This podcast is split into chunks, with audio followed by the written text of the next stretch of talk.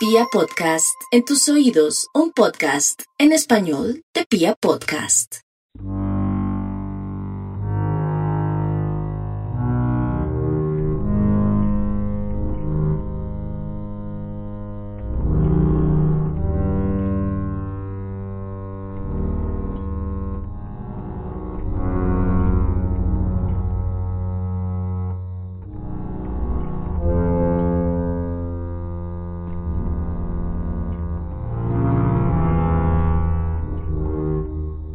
Siglos atrás, en las pampas inhóspitas del litoral argentino, un sacerdote jesuita se desencantó de la propia palabra que profesaba y comprendió que la verdadera ayuda se llevaba a cabo con hechos y no con rezos. Por eso resolvió retirarse de la colonia evangelizadora que había venido desde España para expandir la palabra de Dios por Latinoamérica y resultó brindando cuidados paliativos a los enfermos de lepra de la población. Molestos con su independencia y su fama incipiente, los jesuitas promovieron su captura, lo que lo llevó a protestar ayunando de pie hasta que fue encontrado muerto en estas circunstancias. Con el tiempo, la misma posición en la que murió, de pie, se convirtió en la pose en la que sus admiradores lo recordaron y lo comenzaron a venerar. Pronto, de forma furtiva y subversiva, comenzaron a proliferar estatuillas en su honor que lo representaban de la misma manera en que partió del mundo en su protesta. Y aunque la Iglesia Católica nunca lo reconoció como santo, la gente del común sí reconoció sus milagros. Como suele pasar con los iconos culturales, se fueron añadiendo varios componentes a su adoración y su figura se fue reemplazando por la de una calavera con túnica y guadaña que conservaba su posición inicial. Aquel jesuita renegado se convirtió en San la Muerte, y a medida que los siglos avanzaban, su figura proliferó entre los que como él resultaron convertidos en outsiders enajenados, alejados de la sociedad, marginales y rechazados. Debido a que la iglesia no les reconoce, quienes se volcan a su culto por esta figura han buscado maneras alternativas de bendecirle, lo que ha generado una suerte de ritos y derivaciones que algunos sectores podrían considerar heréticas. Esto, por supuesto, ha propiciado los escenarios perfectos para que la oscuridad se haga cargo e impregne con su aura siniestra los procesos de fe para convertirlos en muchas ocasiones en procesos de maldad. ¿Qué pasa entonces cuando la religión confluye con la psicopatía? ¿Qué pasa cuando la sed de sangre de un individuo busca pretextos espirituales para ser saciada? Bienvenidos y bienvenidas a la decimocuarta entrega de Serialmente, capítulo 139 de un podcast con contenido muy gráfico. Y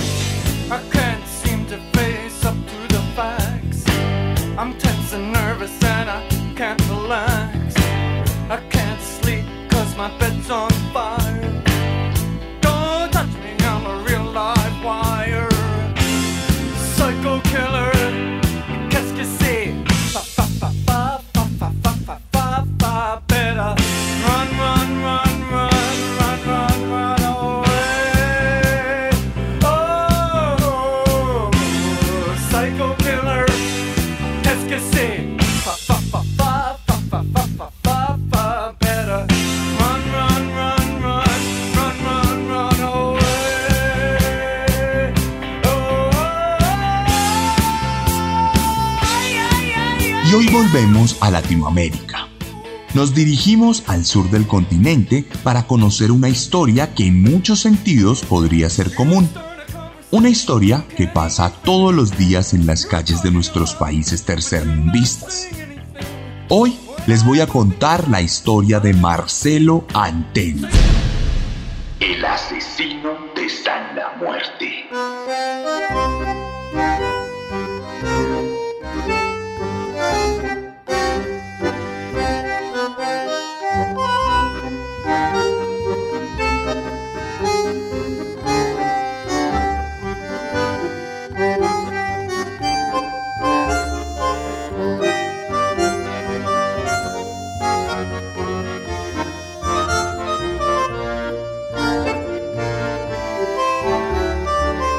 Domingo 11 de abril de 2010 apenas comenzaba.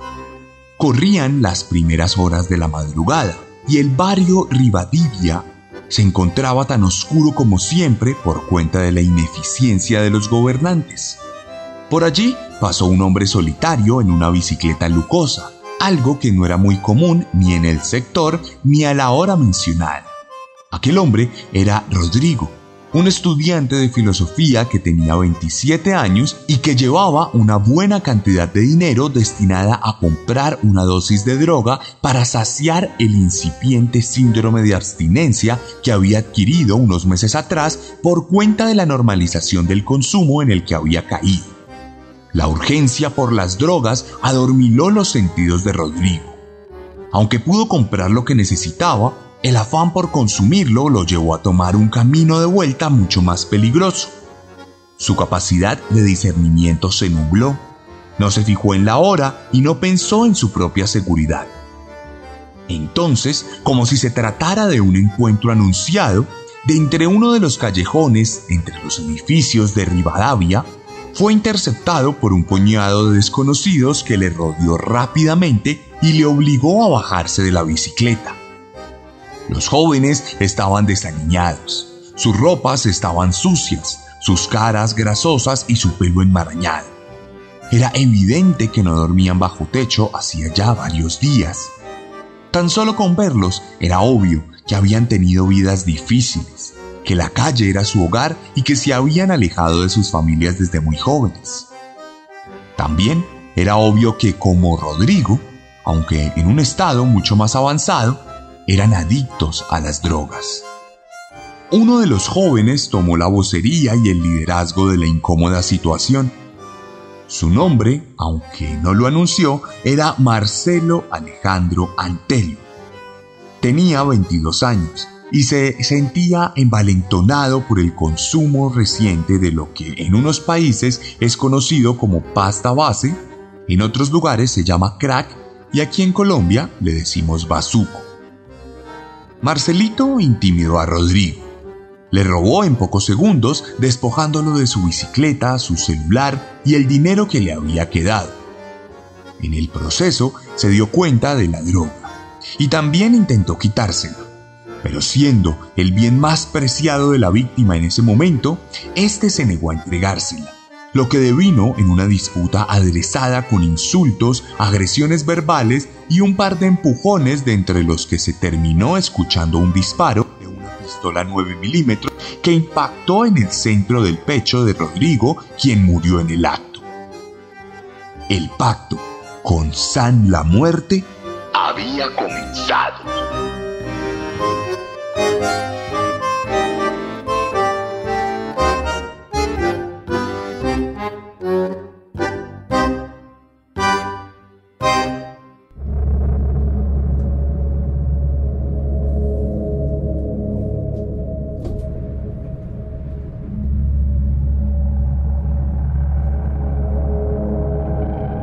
La historia de Marcelito, como le decían, se ha contado muchas veces. Es la misma historia de los más de 5.700 habitantes de calle que deambulan por las avenidas de Argentina y que se han visto obligados a la miseria por cuenta de diversas problemáticas de desigualdad social, aunadas a la crianza en familias disfuncionales que propenden por la formación de jóvenes sin ningún tipo de estabilidad. Nuestro protagonista nació en Buenos Aires en 1988 y vivió sus primeros años en un núcleo compuesto por su abuela alcohólica, su padre adicto a las drogas y una madre en extremo maltratadora que se comunicaba con él a través de los golpes y los insultos. Por supuesto, dado este contexto, es evidente que Antelo nunca recibió una educación sólida ni desde lo académico ni desde lo personal por lo que siempre estuvo expuesto a escenarios violentos que lo llevaron a afrontar la vida de formas mucho más impulsivas y descontroladas.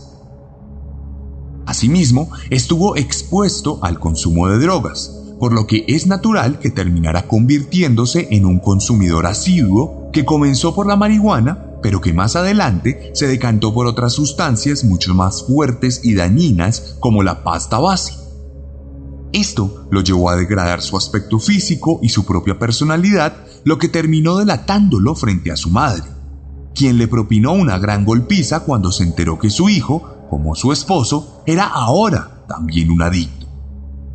Por esta razón, Marcelito fue expulsado de su casa cuando tenía 15 años y tuvo que irse a vivir con su tío, quien le regaló las primeras muestras de afecto en su vida y le brindó un espacio en el que se sentía seguro. No obstante, el tío era un delincuente menor de puertas para afuera y terminaría siendo abatido en un enfrentamiento entre pandillas, lo que sumió al joven en una severa depresión que trató de mitigar con mucho más consumo, convirtiéndose de plano en un adicto que a sus 17 años ya había perdido el control de su vida.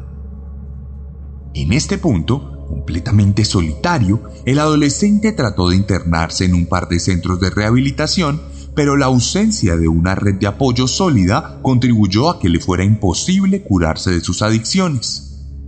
Así pasarían los años, y entre ires y venires, entradas y salidas de rehabilitación, Marcelo conocería a una mujer que compartía su marginalidad y con quien tendría una hija, por lo que se irían a vivir juntos en una relación pasada por violencia, pues Antelo la golpeaba de la misma manera en que su madre lo hacía con él.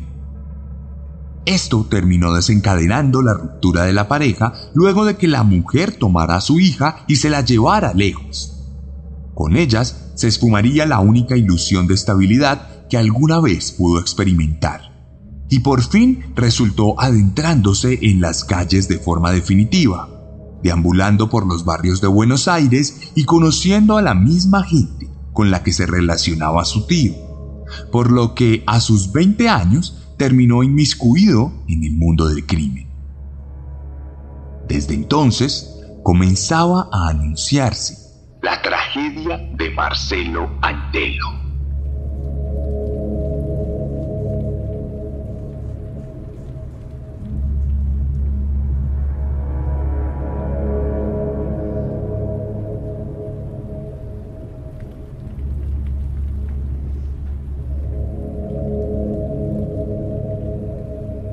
Ya en las calles, consumado por la pasta de base y abandonado por todos los que alguna vez estuvieron relacionados con su vida, Marcelo buscó refugio espiritual en una iglesia llamada Iglesia de Dios en Fuerza.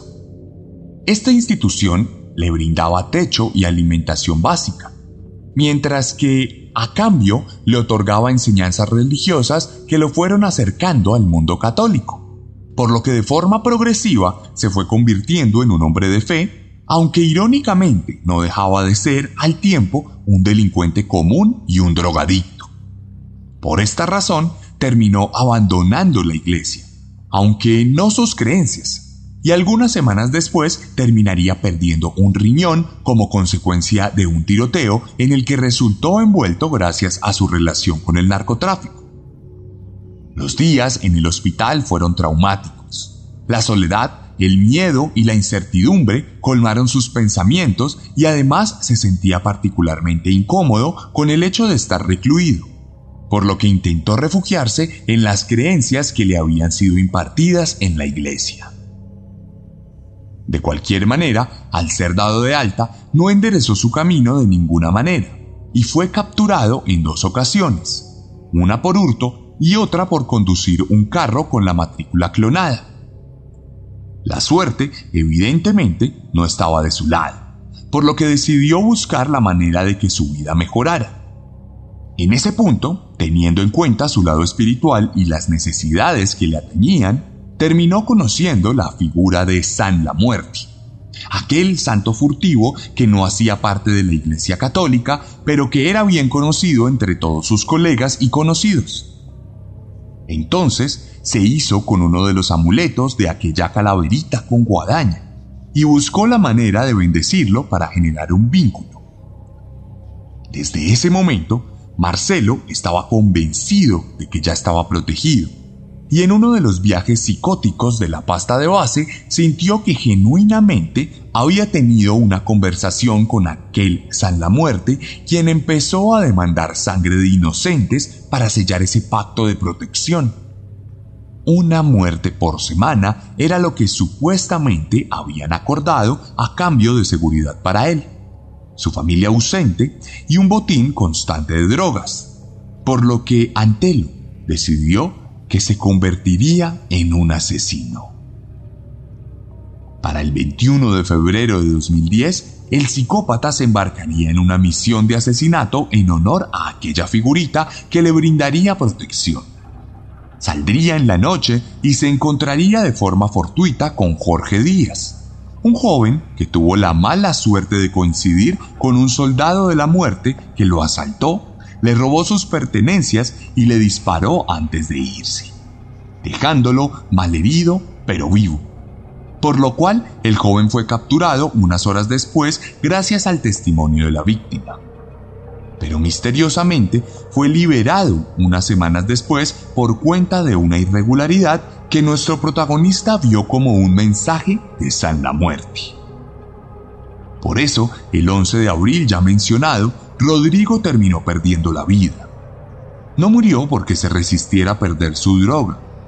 Fue asesinado en un ritual que procuraba el servicio y el honor para un santo que siglos atrás ayudó a los más desamparados y que ahora servía como pretexto para que un joven desequilibrado diera rienda suelta a sus impulsos y canalizara sus frustraciones con sangre.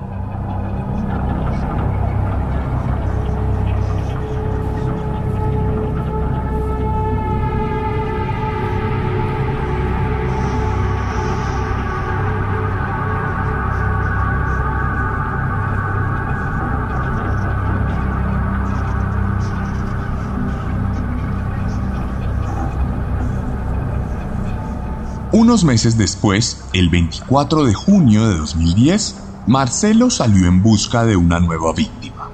Esta vez bajo otra modalidad en la que no abordaría a un desconocido en la calle, sino que se dirigiría directamente a la casa de un viejo conocido y amigo llamado Darío Romero, con quien había vivido meses atrás y a quien le disparó por la espalda con una escopeta que le destruyó completamente la mano pero que afortunadamente no le quitó la vida. Nuevamente, Antelo fue sindicado, pero al tratarse de una reyerta entre criminales de poca monta, no hubo mayores consecuencias para el psicópata. Pasarían las semanas, y el 2 de agosto de 2010 iría en búsqueda de Jorge Mantilla, otro conocido de quien había jurado vengarse algún día porque lo había echado de casa. Esa noche Marcelo llegó con una pistola y valió la casa de Jorge sin víctimas mortales. Pero seis días después, en la madrugada del 8 de agosto, Antelo tocó a la puerta de Jorge, quien abrió sin precauciones, lo que le costó un tiro en la cabeza con la misma pistola que había asesinado a Rodrigo. Embullado por la emoción del asesinato, las salpicaduras de sangre sobre su pistola y la satisfacción de alimentar a San la Muerte, Marcelo se propuso a matar ese mismo día. Y tan solo unas horas después de su último homicidio, se propuso a cobrar una deuda a un mecánico llamado Mario, quien estaba cobrando un dinero por un trabajo que no había hecho, por lo que lo abordó en su taller e intentó ejecutarlo pero el arma le falló, lo que probablemente interpretó como que San la Muerte ya estaba satisfecho con el asesinato de aquella mañana. Pasarían solo cinco días más, y el 15 de agosto el asesino cometería su homicidio más sangriento cuando Marcelo Cabrera y Pablo Zainuc, de 28 y 26 años respectivamente, entraran al mismo barrio donde entró Rodrigo meses atrás, con el mismo objetivo de comprar drogas, solo para ser abordados por Antelo y por un cómplice que ayudó a retener a los jóvenes. Estos fueron robados de la misma manera ya relatada, y de la misma forma fueron asesinados a pesar de que no se resistieron. Pablo recibió un disparo en la cara, mientras que Cabrera recibió nueve disparos por todo su cuerpo. Naturalmente, esto desató la indignación de la opinión pública, quien a pesar de estar habituada a los homicidios de esta naturaleza, encontró repugnante la muerte de los jóvenes, lo que obligó a la activación de las fuerzas de la ley que establecieron redes de búsqueda e identificaron a Antelo por su historial y porque, a decir verdad, no había tenido ningún tipo de precaución a la hora de cometer sus crímenes, por lo que estaba plenamente reseñado. Esto ocasionó que en la mañana del 28 de agosto de 2010, unos policías patrulleros lo identificaran en una de sus rutinarias rondas por las calles de Buenos Aires y muy a pesar de que intentó resistirse a tiros, fue capturado tras un breve enfrentamiento que no dejó heridos. Ya en la comisaría, Antelo reconocería su devoción por la San Muerte, y la policía confirmaría mediante pruebas de balística que el arma homicida coincidía con la de las víctimas ya mencionadas y que originalmente pertenecía a la policía, pero que había sido misteriosamente robada unos meses atrás. Con la continuación de las pesquisas policiales se descubrirían nuevas pruebas que conectaban a Marcelo con Rodrigo y con los otros asesinados, llegando incluso a obtener un video de la primera muerte aquí relatada, el cual fue grabado por uno de los cómplices de nuestro protagonista.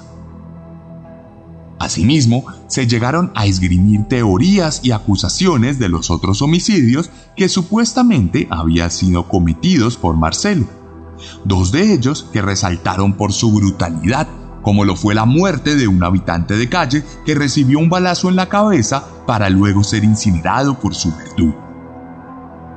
No obstante, estas acusaciones fueron desestimadas no porque se creyera que Marcelo era inocente, sino porque no se pudo recopilar el suficiente material probatorio para llevar a cabo el juicio.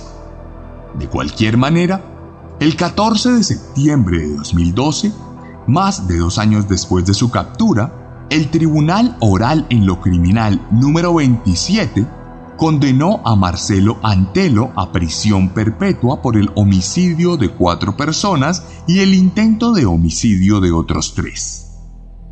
La defensa de Marcelo intentó apelar la decisión, asegurando que se trataba de un montaje que el arma había sido implantada en la casa callejera del asesino y que se estaba tratando de cerrar los casos que la misma policía no había podido solucionar.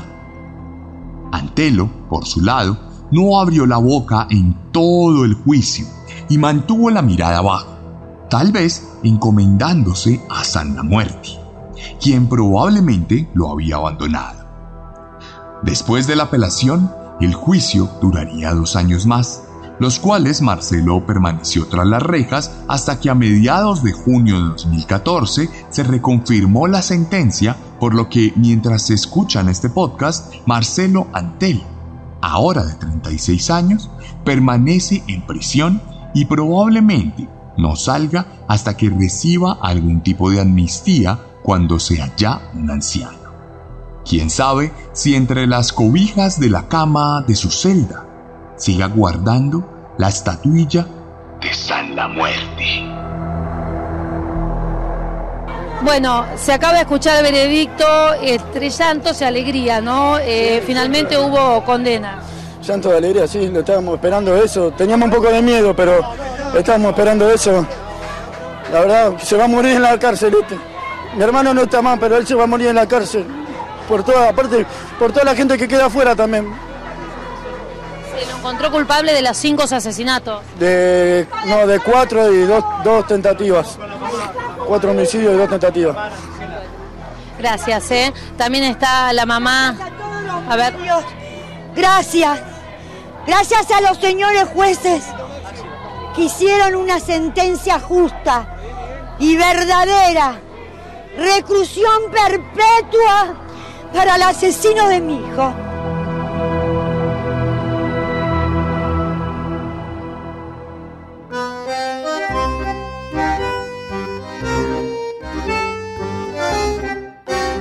Mucho se habla de la influencia que cualquier tipo de cosa genera sobre las personas.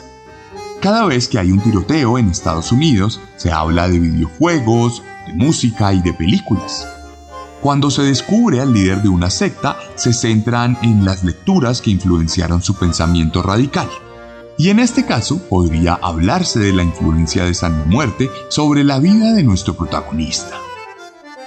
Sin embargo, en todos los casos, o por lo menos en la inmensísima mayoría, en realidad esto no son más que discursos manipuladores que buscan atacar algo que no tiene nada que ver con la violencia. No por lo menos de forma directa. De hecho, cuando son los mismos asesinos los que hablan de sus motivaciones culturales, como en este caso, basta con un rápido análisis para determinar que no se trata más que de excusas para justificarse y para evadir la responsabilidad sobre sus actos o las explicaciones reales, que son mucho más profundas y dolorosas. Al final, el mal no necesita más que a sí mismo para proliferarse y expandirse por nuestras almas. Dependerá de nuestra moral y nuestro carácter si terminamos siendo esclavos y servidores de Él.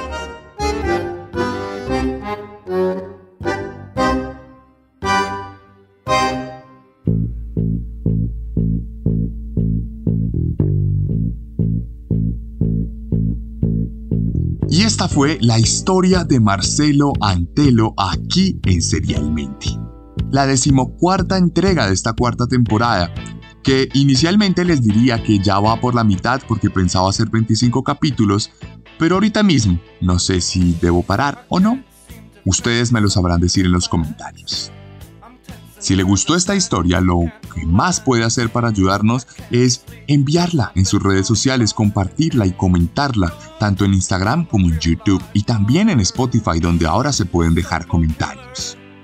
Recuerde que le voy a dejar en mi Instagram unas fotos sobre este caso. Si quiere conocer a Marcelo Antelo y conocer algunas cosas que hemos dejado por fuera de este podcast, échese la pasadita por mi Instagram, arroba elarracadas, arroba el guion bajo, guion bajo, arracadas.